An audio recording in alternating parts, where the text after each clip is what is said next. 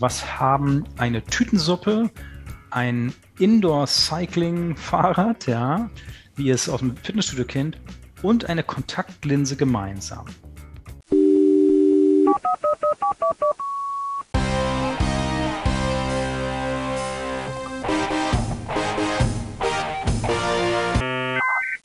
Du willst ein Startup gründen? Herzlichen Glückwunsch, eine tolle Idee.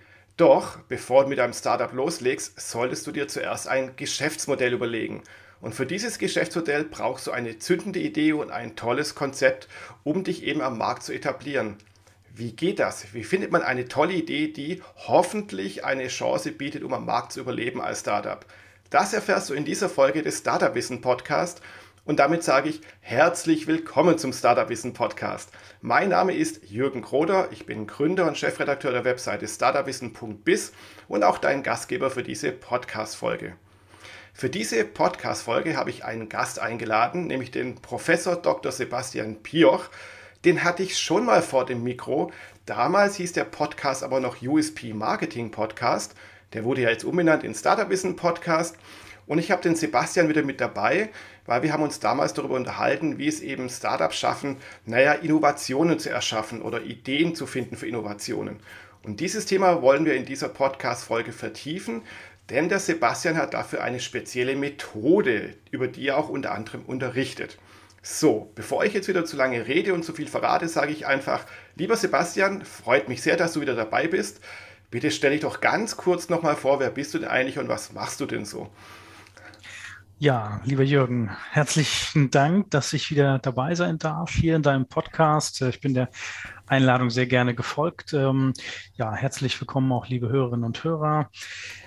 Genau, der Jürgen hat es gesagt, mein Name ist Sebastian Pioch. Ich bin Professor für Digital Entrepreneurship an der Hochschule Fresenius ähm, und lehre dort äh, diverse Fächer für den Bereich Entrepreneurship, ähm, ob es direkt so zum eigenen Gründen ist oder eben auch für den Fach, äh, pardon, für den Bereich Corporate Entrepreneurship, also wenn man als Intrapreneur im Unternehmen, am Unternehmen arbeitet äh, und insbesondere für diese Leute eignet sich diese Methode sehr, über die wir heute mal sprechen wollen. Ja. Ja, wunderbar. Vielen Dank, dass du dich vorgestellt hast und dass du wieder dabei bist. Und du hast es ja schon angesprochen, ich habe es ja vorhin auch gesagt, es gibt ja verschiedene Methoden, wie man es eben schafft, Ideen ja. zu finden oder ja. Innovationen zu schaffen, sei es jetzt als komplett neues Startup oder wenn man eben äh, in einem Unternehmen ist und da vielleicht äh, eine Innovationsabteilung aufbauen möchte oder vielleicht ein Startup ausgründen möchte. Mhm. Diese Methode, die du heute vorstellst, die kürzt, kürzt man ab mit SIT. Bitte sag doch mal kurz, wie man den Namen voll ausspricht, denn er ist ein bisschen kompliziert und sag mal ganz kurz, so ganz grob, um was es sich bei dieser Methode denn so handelt. Sehr gerne. Also SIT steht für Systematic Inventive Thinking. Ja, also der eine oder andere von euch hat ja bestimmt schon mal was von Design Thinking gehört. Und jetzt sprechen wir eben mal über das Systematic Inventive Thinking, also das systematische Erfinden von Dingen. Ja. Und diese Methode basiert auf der sogenannten Tritz-Methodik von dem Genrich Altschuller. Der Genrich Altschuller ähm, hat sich mal äh, wahrscheinlich in einem sehr kalten russischen Winter die Frage gestellt, kann man nicht zwischen den ganzen Patenten, die es da draußen gibt, äh, Muster finden, die immer wieder vorkommen. Ja, und er hat es dann geschafft, aus, ich glaube, 40.000 Patenten so 40 äh, Prinzipien abzuleiten, die äh, ja allen, äh, allen Patenten mehr oder weniger immer wieder inhärent ist. So. Im Übrigen an dieser Stelle auch nochmal äh, ein Hinweis auf den sogenannten Business Model Navigator. Ich glaube, über den haben wir das letzte Mal gesprochen. Das ist ja, ja eine Methode, ja, mit dem ja Kollegen die ja die äh, Kollegen von der Uni St. Gallen entwickelt haben, mit denen man Geschäftsmodelle entwickeln kann oder bestehende Geschäftsmodelle weiterentwickeln kann. Und die haben sich übrigens auch inspirieren lassen äh, von dieser Trittsmethodik von dem Altstuller. Ja? Und ähm, die Methode, über die wir heute sprechen, ähm, die haben der Drew Boyd und äh, Jacob Goldenberg in dem Buch Inside the Box beschrieben und ne, haben sich eben auch auf diese Methodik ähm, ja, davon inspirieren lassen und haben eine, einen Ansatz entwickelt, den wir eben SIT nennen, Systematic Inventive Thinking. Genau, das ist im Kern das, der ganz grobe Hintergrund. Ja. Okay, ein sehr spannender Hintergrund. Und du hast jetzt auch ein paar Fachbegriffe genannt, du hast auch ja. ein Buch erwähnt. All die Sachen werden natürlich dann in den Show Notes zu finden sein oder besser gesagt im Blogartikel auf startupwissen.biz, also dem Blogartikel rund um diese Podcast-Folge, werden wir die ganzen Sachen mal erwähnen und auch natürlich die Links entsprechend setzen für alle, die mal sich ein bisschen einlesen wollen in die verschiedenen Dinge. Aber kommen wir jetzt konkret zum Systematic Inventive Thinking. Wow, was für ein Zungenbrecher. Mhm. Soweit ich weiß, besteht das ja aus fünf Methoden oder fünf Sachen, Kernelementen, auf die es dann eingedampft wurde. Kannst du die mal kurz nennen und erklären? Das will ich gern tun. Tatsächlich diese fünf äh, Methoden, die du, wie du sie nennst, sind eigentlich Grundtechniken. Und all das basiert aber auf einer, auf einer Kernidee. Und ähm, ich würde gern zunächst kurz, wenn es in Ordnung ist, auf diese Kernidee mal, mal eingehen. Na klar. Denn ich hatte es ja gesagt, und da werden für gewöhnlich die meisten meiner Studierenden schon mehr hellhörig, wenn ich sage, das Buch, was ich dir empfehle zur vertiefenden Sichtung, heißt Inside the Box. Und wenn wir doch über Innovationen nachdenken, über äh, ja, Kreativitätstechniken, dann wird ja sehr häufig der, der Spruch gebracht, ja, wir müssen outside the box denken. Ja, und warum nun jetzt plötzlich inside the box? Ja, mhm. und das ist eigentlich ganz interessant. Und das hat auch damals dazu geführt, dass ich mir diese Methode detailliert angeschaut habe. Ne, denn normalerweise sagen die Leute, ja, wir müssen über den Tellerrand hinausschauen und die Leute sagen nun, nein, die Lösung liegt innerhalb häufig des Systems. Das finde ich unfassbar spannend, ja. Hm, und da gibt es ähm, eine, ja, eine Methode, die sehr häufig zur Rande gezogen wird, wenn es darum geht, ähm, dieses, diesen Kon dieses Konzept zu untermauern, äh, outside the box, nämlich es gibt ja dieses berühmte neun Felder oder neun Punkte Problem, ja, wo man so neun Punkte hat in so einem Quadrat und die Aufgabe lautet, man soll diese neun Punkte mit vier Strichen verbinden, ohne den Stift abzusetzen. Mhm. Da gibt es mehrere Lösungen und die Lösungen sehen aber alle vor, dass man die Striche über diese neuen Felder hinausziehen muss, ja, um alle vier Punkte mit, äh, um alle neun Punkte zu verbinden. Und das Interessante ist jetzt folgendes, dass die Manager dann damals gesagt haben, ja, das ist doch ein, ein Beweis für unsere These, outside the box denken, ja.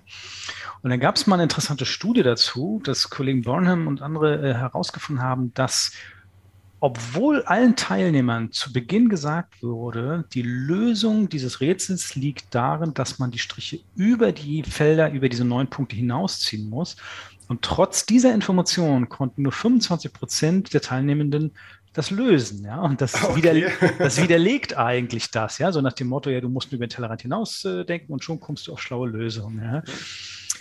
Und ähm, jetzt geht es geht es eigentlich darum, dass die ähm, Erfinder dieser SIT-Methode gesagt haben, alles klar, was können wir damit anfangen? Und sie sprechen davon, dass man Probleme innerhalb der Closed World löst. Ja? Also, dass man eben innerhalb des Systems nach Lösungen sucht, um ein System zu verbessern. Das klingt jetzt alles sehr kryptisch. Ich kann euch, liebe Hörerinnen und Hörer, schon mal beruhigen. Wir werden das alles auflösen, aber wir müssen uns dem so ein bisschen nähern. Ja, deswegen wird das, klingt das eher so ein bisschen äh, generisch. Ich möchte mal ein Beispiel dafür nennen, wie man, was damit gemeint ist. Ja, ein äh, System zu verbessern, mh, ohne dass man etwas von außen dazu braucht. Ja. Und zwar stellt euch doch bitte mal vor, diese Absperrgitter. Ja, man hat irgendeine Veranstaltung, irgendein ein, ein, eine Demo oder ein, ein, ein Konzert. Ja, da gibt es ja klassischerweise die Absperrgitter, so ja, die stehen genau. da. Und ähm, die waren in der ersten Version sozusagen so gebaut, dass man eben oben eben diese Absperrstange hat und unten so zwei Füße. Und das war halt dann häufig so, dass wenn man dagegen gedrückt hat, dann sind die umgekippt. So. Und jetzt hat man sich gefragt, okay, wie, wie kann man das jetzt verbessern?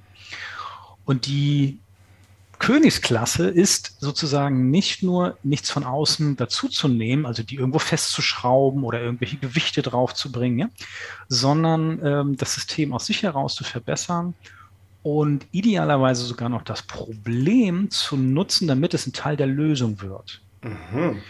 So, und jetzt muss man sich ja die Frage stellen, okay, was ist denn hier in dem Fall das Problem? also das ist nicht politisch zu sehen, aber in diesem Fall sind natürlich die Demonstranten oder die Konzertgäste das Problem, die dagegen drücken.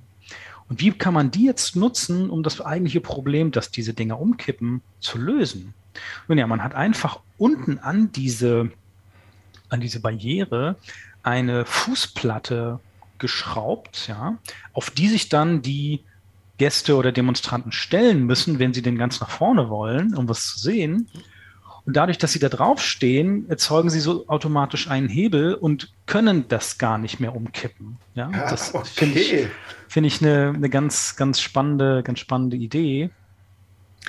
Ähm, vielleicht noch eine andere Anekdote ja. dazu, was auch dieses Closed World Problem ganz gut beschreibt. Und zwar gab es mal eine Ausschreibung, ich glaube, es war in der israelischen Armee, dass dort eine Antennenanlage äh, ja, entwickelt werden sollte, die geeignet ist, von einem einzigen Soldaten getragen zu werden, durfte also nicht so schwer sein.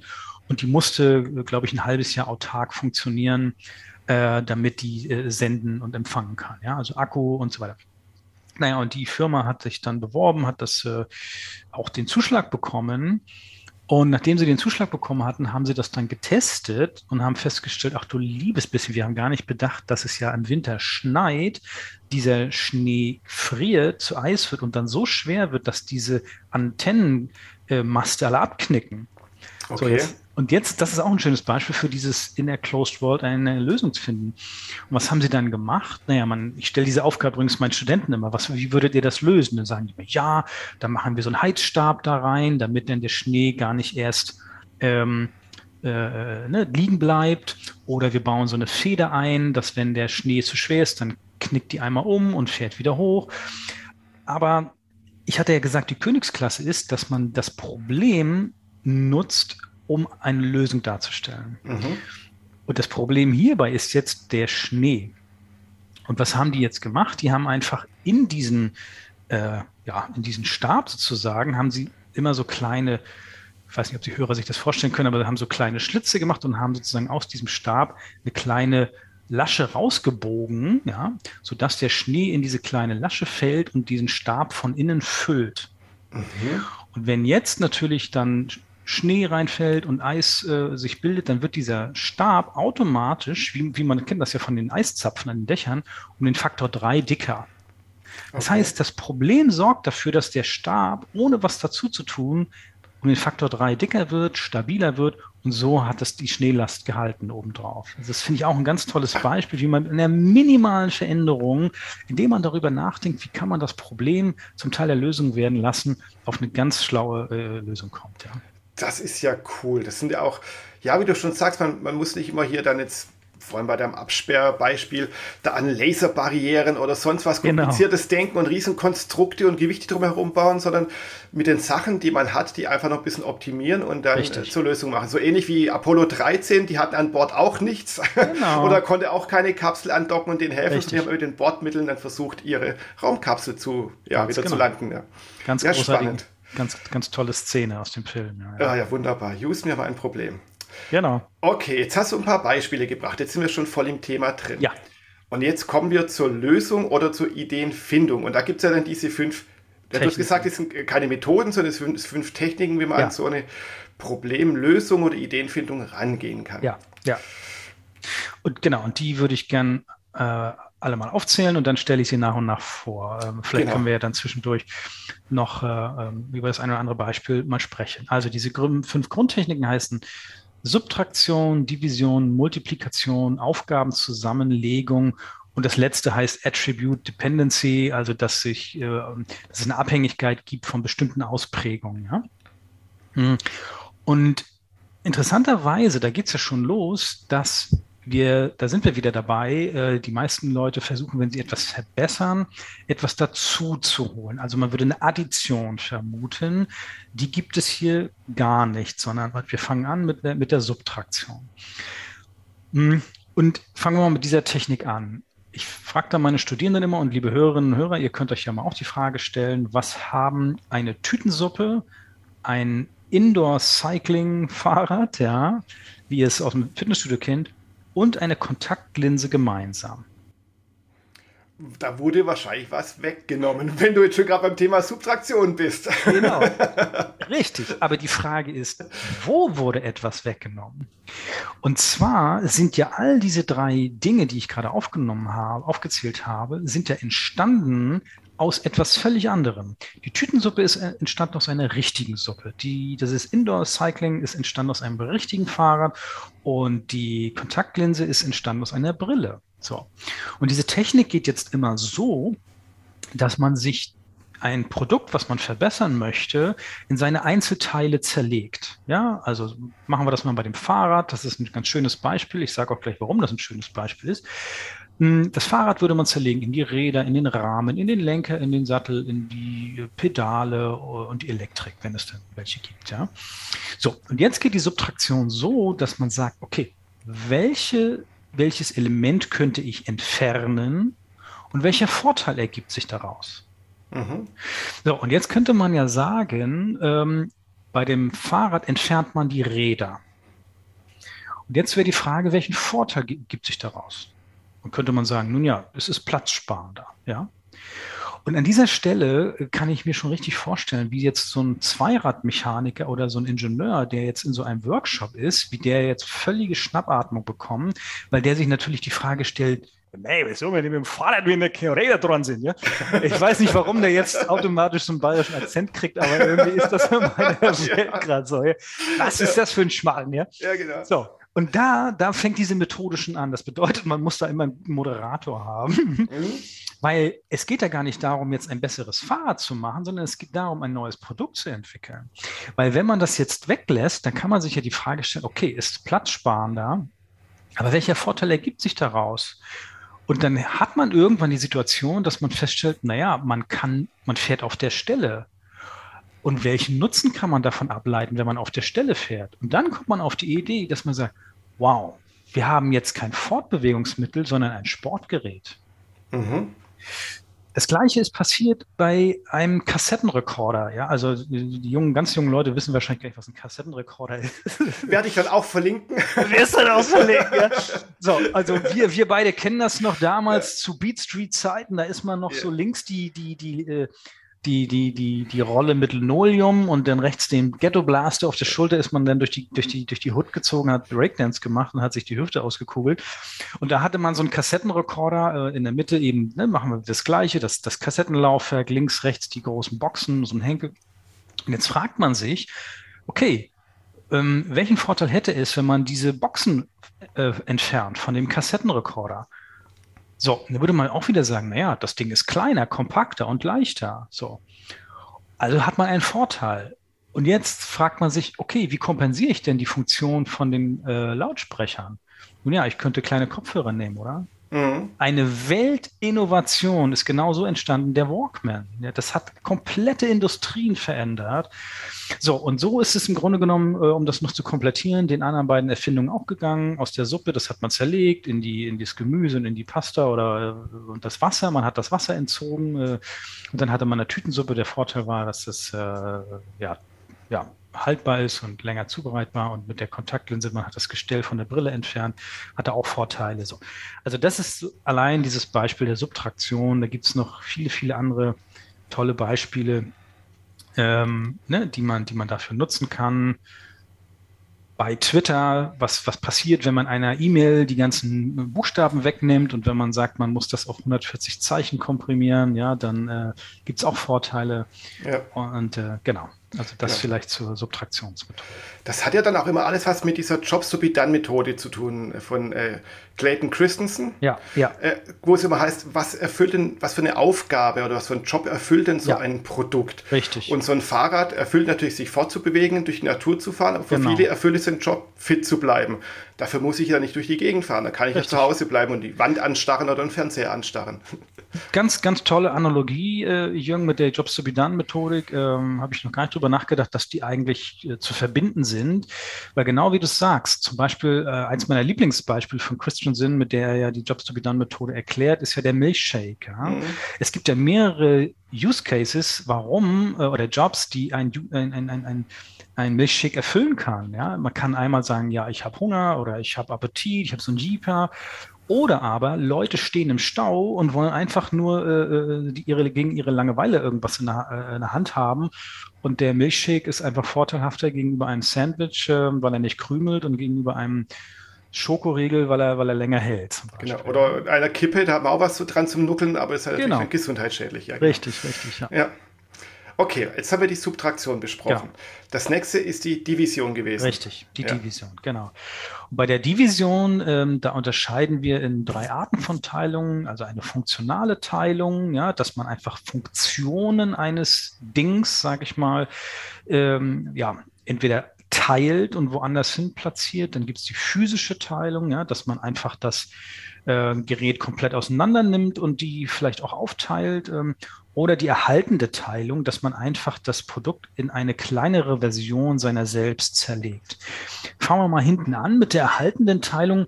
Da gibt es auch eine Weltinnovation, die so entstanden ist, und zwar, wenn wir uns alle die externe Festplatte vor Augen führen, ja, dann ist das ja so ein Ding. Ich habe hier so ein Buch, das ist vielleicht so 20 mal 15 Zentimeter. So kennt man die Dinger, die stehen ja irgendwo auf dem Tisch, ja. So, die passen aber in keine Hosentasche. Was passiert, wenn ich jetzt einfach die komplette Funktion einer externen Festplatte erhalte, das Kabel abbaue und das ähm, um den Faktor, keine Ahnung, 50 kleiner mache, dann habe ich plötzlich ein USB-Stick. Ein USB-Stick. So, ja, genau.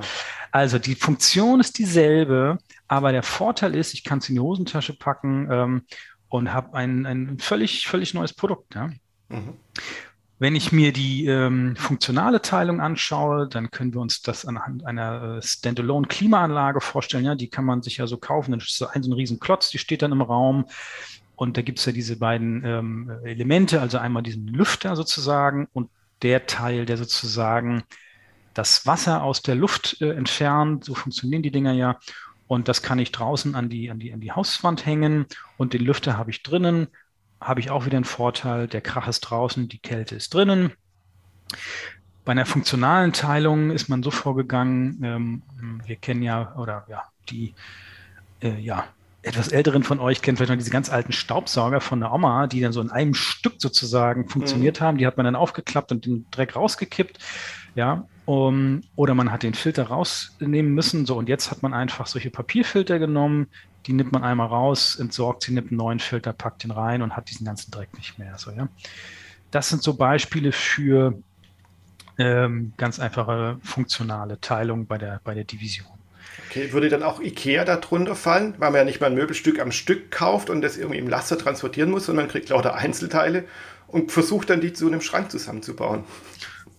Durchaus, durchaus. Also man würde tatsächlich in dem Fall ähm, bleibt das Produkt ja das gleiche. Ne? Ähm, ich würde eher da, da daran denken, dass es aber IKEA ist ein schönes Beispiel für eines dieser Muster aus dem Business Model Navigator, ne, wo man ja aus so einer Branchenlogik ausbricht. Alle Möbelhersteller transportieren die Möbel vormontiert und montieren sie dann bei, vor Ort.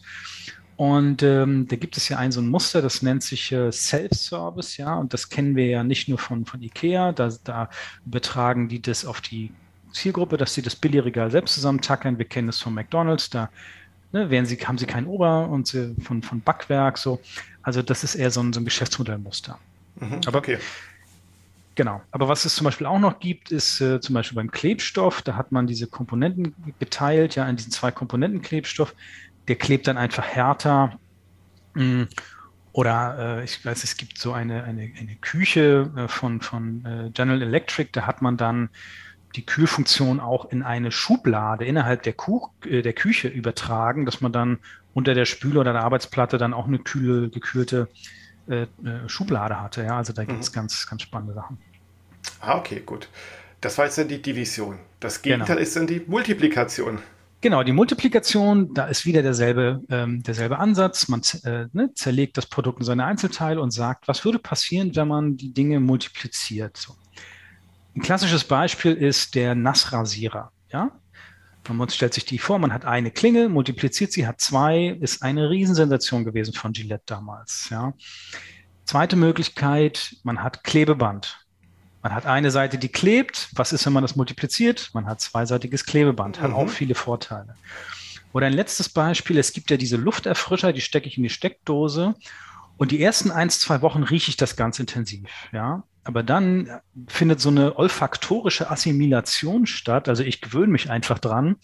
So, und man hat dann gesagt bei Fibres, alles klar, wir machen einfach zweimal diesen Wirkstoff, aber der eine riecht nach Minze, der andere riecht nach Zitrone. Das wechselt alle Woche und schon habe ich permanent das Gefühl, es riecht frisch, indem ich einfach diesen Wirkstoff multipliziere. Ja? Also ah, okay. das wäre so ein Beispiel für die Multiplikation. Diese Task Unification, also dass man Aufgaben zusammenlegt, ähm, da gibt es ein ganz einfaches Beispiel, das kennen wir alle, unser Smartphone. Ja? Früher hatten wir ein Telefon, damit kann man telefonieren. Heute wird man es wahrscheinlich gar nicht merken, wenn die Telefonfunktion beim Telefon wegfällt. Ja? Wie mit dem Handy kann man telefonieren. ja, genau. So. Und also, ne, da hat man ja alles. Man hat einen Spiegel, in dem wir irgendwie das auf uns selber richten. Wir haben eine Fotokamera, wir haben einen Kompass, wir haben eine Taschenlampe. Ja? Also wir können einfach ganz viel damit machen. Es gibt eine kleine Anekdote davon äh, dazu, und zwar einer Legende nach hat Thomas Edison eine kleine Pumpe an sein Gartentor angebaut. Und jedes Mal, wenn ein Besuch kam und das, das Gartentor aufgemacht hat, hat es automatisch Wasser in sein, in sein Haus gepumpt. So, ja? ähm, ja. Das kann man dann auch wunderbar zusammenlegen, diese Task Unification. Ja. Okay, das heißt dann eben, man hat ein Gerät für viele Aufgaben, zum Beispiel genau, Tätigkeiten. Ganz genau. Ja. Ja. Und dann bleibt zum Schluss noch diese Attribute Dependency äh, Technik. Ähm, und da ist mein Lieblingsbeispiel das einer Babyflasche, die man braucht, um dem Kind seine Babymilch zu geben. So, ja. Und wir als Väter, wir sind ja, ja überfordert, weil wir die Milch ja nicht selber produzieren. Und wenn wir jetzt Kinderdienst haben, dann haben wir ja das Kind, das schreit und damit es auffüllt, müssen wir da in das Kind äh, Milch einfüllen, ja, um es mal so ganz technisch zu sagen. Okay, so. ja. Ja, so und, dann, und, und damit es jetzt aber nicht noch mehr schreit, darf die Milch dann nicht zu heiß und nicht zu kalt sein. So, wir stellen das ins Wasserbad. Was müssen wir machen? Wir müssen es probieren, so lange, dass wir wissen, alles klar ist, genau die richtige Temperatur. jeder, der schon mal solche Babymilch probiert hat, weiß, es schmeckt noch nicht mal ansatzweise so gut wie Bier, also möchte man das eigentlich nicht probieren. Was hat man jetzt ja. gemacht? Man hat jetzt auf, angenommen, das wäre so eine Babyflasche, kann man sich ja vorstellen, so eine Plastikflasche, hat man hier so einen Gummiring drum gemacht, ja, und dieser Gummiring hat im Normalzustand die Farbe grau. Und wenn ich diese Flasche ins Wasser stelle, die erhitze, dann ändert dieser Ring Attribute Dependency, also in Abhängigkeit zur Temperatur, seine Farbe ins Grün. Und wenn der Ring grün ist, kann der Vater äh, ganz normal die Flasche rausnehmen und äh, äh, dem Kind was zu trinken geben. Ja, das ist ein schönes Beispiel für so eine Attribute Dependency. Das gibt es auch ins, ins äh, Gegenteil, also so eine Weinflasche zum Beispiel für einen Weißwein hat so ein Etikett, da ist ein verstecktes blaues Schiffchen drauf und dies sieht man, wenn der Wein die richtige Trinktemperatur hat. So, und mhm.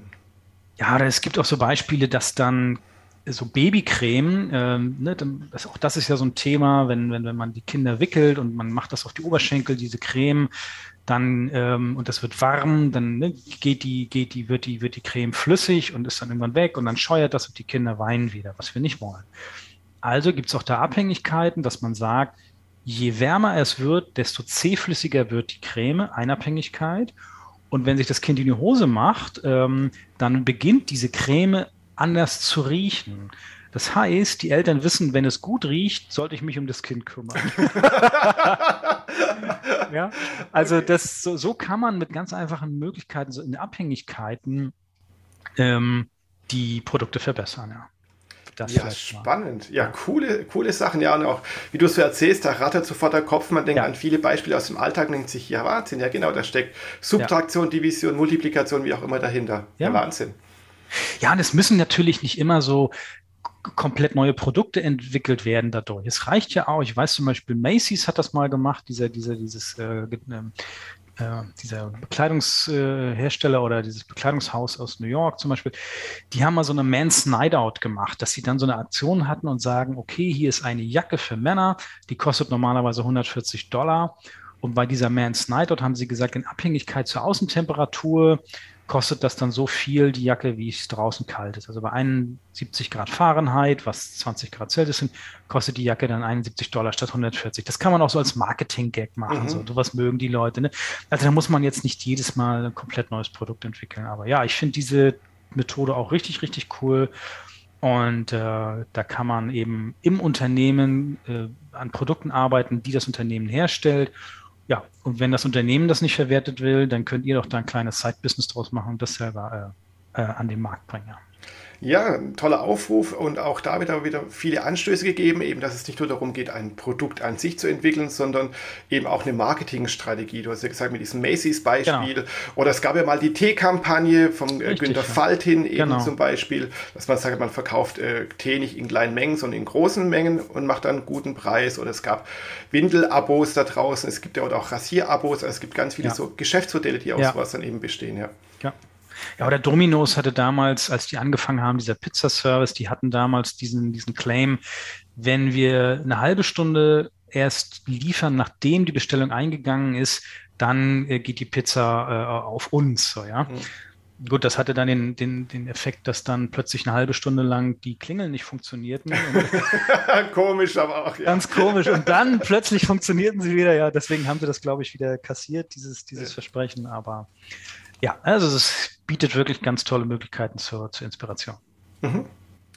Ja, Sebastian, vielen, vielen Dank für die ganzen Erläuterungen, auch sehr praktischen Erläuterungen. Gerne. Ähm, du hast ja schon zum Beispiel Bücher erwähnt dazu. Wie sieht es denn bei dir aus? Du bist ja auch Autor unter anderem und hast ja auch schon Bücher herausgebracht. Hast ja. du gerade ein neues Werk, das du hier noch kurz promoten möchtest? Ähm, es ist noch nicht äh, so weit, dass ich es promoten kann. Also es gibt eins, was gerade in Entstehung ist. Da ähm, beschreibe ich, wie man mit einem Modell, was ich im Rahmen meiner Dissertation entwickelt hat, äh, die Marktrecherche durchführen kann, weil die Marktrecherche eines der, einer der häufigsten Gründe ist, warum Startups scheitern. Das wird äh, Ende des Jahres beim UVK-Verlag erscheinen. Und dann ist jetzt noch ein Buchprojekt, worauf ich mich sehr freuen würde, aber das ist einfach noch zu früh, als dass ich das äh, jetzt schon droppen könnte hier. Aber äh, ja, sobald es da was gibt, kann ich dir das ja mitteilen und dann kannst du das hier ja teilen in einem anderen Podcast vielleicht. Genau, genau. Und ansonsten kann man ja einfach bei Amazon wahrscheinlich die als äh, Autoren dann eben folgen. Genau. Und da wird man genau. benachrichtigt, wenn mal wieder Richtig. ein neues Werk von dir erscheint. Wunderbar. Genau. Ja, dann vielen, vielen Dank fürs Aufschlauen. Ich hoffe, gerne. ihr Hörer da draußen habt jetzt viel mitgenommen. Bei euch rattert jetzt der Kopf und ihr habt noch bessere, noch geilere Ideen für euer Startup oder für euer bestehendes Unternehmen, um daraus dann Innovationen zu entwickeln. Super Sache. Systematic Inventive Thinking, SIT. Mehr äh, Informationen dazu erhaltet ihr natürlich dann bei Startup Wissen. Eben rund um den Podcast wird es noch einen passenden Artikel geben und da kannst du noch mehr darüber erfahren, lieber Zuhörer. Und somit würde ich sagen, Sebastian, vielen, vielen Dank, dass du dabei warst. Ich wünsche dir noch eine erfolgreiche Restwoche. Ich wünsche meinen Zuhörern eine erfolgreiche Restwoche und viele tolle Ideen. Und somit Tschüss.